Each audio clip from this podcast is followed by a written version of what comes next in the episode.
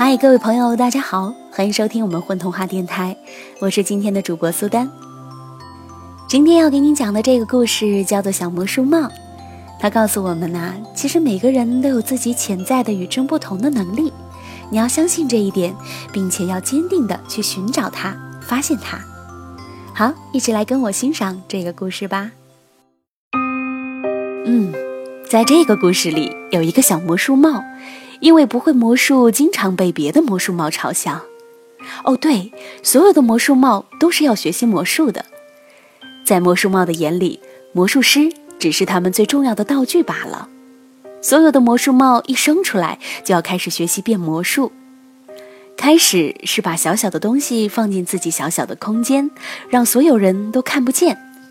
慢慢的，要把更大、更多的东西放进去。有的魔术帽技艺精湛。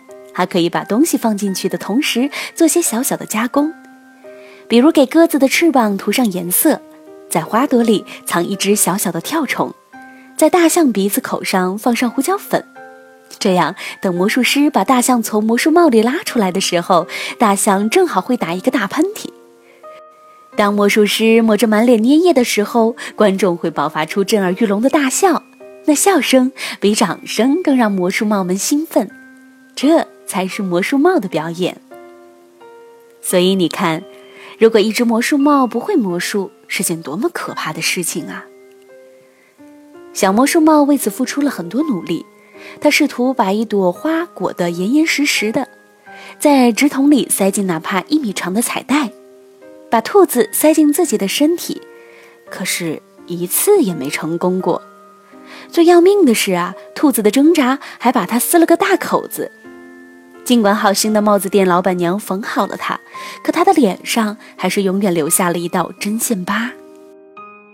时间慢慢过去了，一顶一顶的魔术帽都被魔术师带走了，只有这顶可怜的小魔术帽缩在可怜的角落里，疤痕的针脚里塞满了灰尘。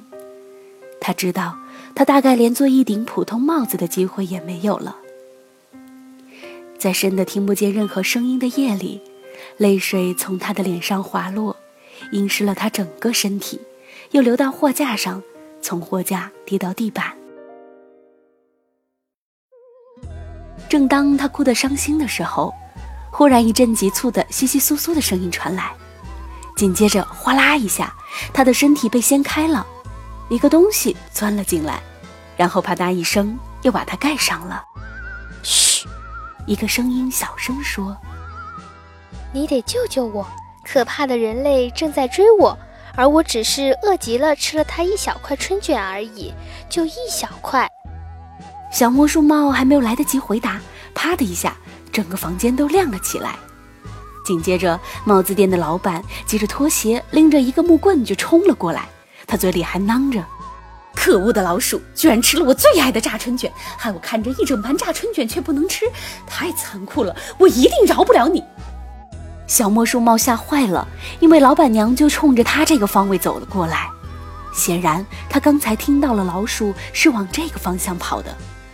魔术帽里的小老鼠显然也吓坏了，他发着抖，颤声地说：“嘿，既然你是个魔术帽，你就不能把我变走吗？”可是，可是我只是一个什么魔术都不会的魔术帽。因为恐惧和愧疚，小魔术帽的声音都变了。不不不，你是个魔术帽，就一定能变魔术。老板娘已经走到了他们跟前，小魔术帽的心砰砰直跳，跳得他都快窒息了。咦，这里怎么有一顶湿乎乎的帽子？哼，还是破的。老板娘一把抓起了小魔术帽，猜猜发生了什么？空的。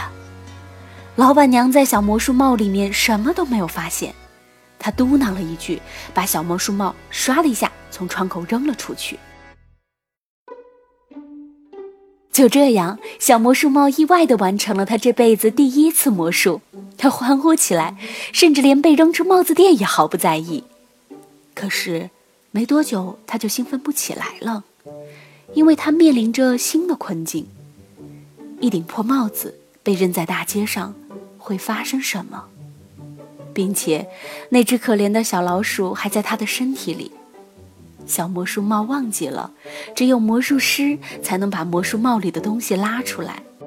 小老鼠倒是很乐观，它乐呵呵地对小魔术帽说：“你里面的空间很宽敞，我就住在这里也很好啊。”而且他们很快发现，只要他们齐心协力，想着同一个方向，还可以朝着那个方向走动。我可是个见多识广的小老鼠，我从一出生就在旅行。听说在很远的地方有一座山，上面住着最好的魔术师，他一定可以让你成为最好的魔术帽，也可以把我放出来，我们可以一起去找他呀。于是，一场奇特的旅行开始了。开始，他们一天只能走很少很少一点路，慢慢的，他们越来越默契。好像成为一体，可以走很远的路了。他们避开了喧嚣的人群，选择了人烟稀少的路途。他们翻过高山，顺水漂流，听蟋蟀唱过歌，看蝴蝶跳过舞，追过坠落的流星，嗅过晨风里第一缕花香。小老鼠渴了，小魔术帽就在溪水间泡个澡。小老鼠饿了，小魔术帽就摘几个果子变进自己的身体里。后来，他们遇到一条被激流甩上岸的鲑鱼，听说他们要去找最好的魔术师，就要求带他一起去。因为他回游的路上建起了大坝，他无法回到自己的出生地。最好的魔术师一定能帮他。后来，他们又遇到一朵总是打喷嚏的花。他也希望能找到魔术师，让他停止打喷嚏。于是他们也带上了他。还有一片患了抑郁症的叶子，他总是担心被虫子吃掉，他也成了魔术帽里的一员。还有半截绳子，他一直在寻找他的另一半，他希望在未知的旅程里能遇见他。就这样走了一季又一季，小魔术帽里的成员越来越多。他的魔术技能也越来越高，有时候他觉得自己能装下整个世界。这期间，魔术师的世界里还是流传关于一个有疤痕的魔术帽的传说。据说，谁能找到它，就会成为最厉害的魔术师。可是，没有人看见过这顶魔术帽。终于。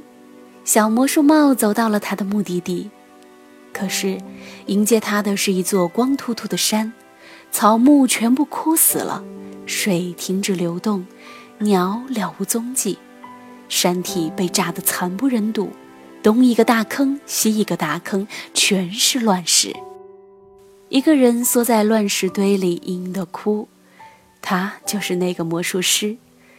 看着远道而来的小魔术帽，他哭着说。我什么都做不到，复活不了草木，指挥不了流水，也召唤不来飞鸟，更抵挡不住人类的私欲。不，你是一个魔术师，就一定能做到。小魔术帽坚定地说。他想起了在那个夜里，小老鼠对他这样说的时刻。他一边说一边流泪，这次。他不是为自己，也不是为魔术师，而是这座山，让他深深的心疼。他把自己覆盖在一处大坑处，竭尽全力的来完成这个魔术。他能感到，他的身体里的那些成员也都在流泪，泪水浸湿了他整个身体，滑下石头，流向山坡。魔术师捡起了小魔术帽。他也用尽了自己的力气来完成这个魔术。草木开始泛绿，水开始流动，鸟儿观望着飞回。虽然不能恢复原貌，但是这座山至少有了生气。完成这一切之后，魔术师放出了小魔术帽里的成员们，小老鼠重新踏上另一个旅程。归于重归洄游的队伍，叶子回到树梢，绳子恢复完整。最后，魔术师抚摸着小魔术帽的伤痕说：“亲爱的孩子，魔术师没有最好的，只有最适合的。如果你能找到属于你的那个魔术师，那么在他的抚摸下，这道痕不会消失，但里面所有的灰尘都会变成闪闪发亮的星星。所以，我们的小魔术帽又开始继续寻找魔术师了。如果有一天你遇到了他，请你一定摸摸他的伤痕，也许你就是那个他正在寻找的魔术师呢。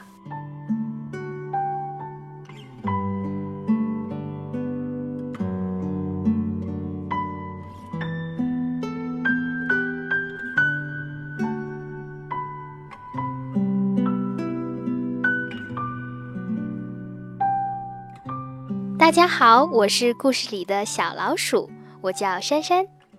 大家好，我叫李坤，我是故事里的小魔术帽，很高兴能够和大家分享每一个好听的故事。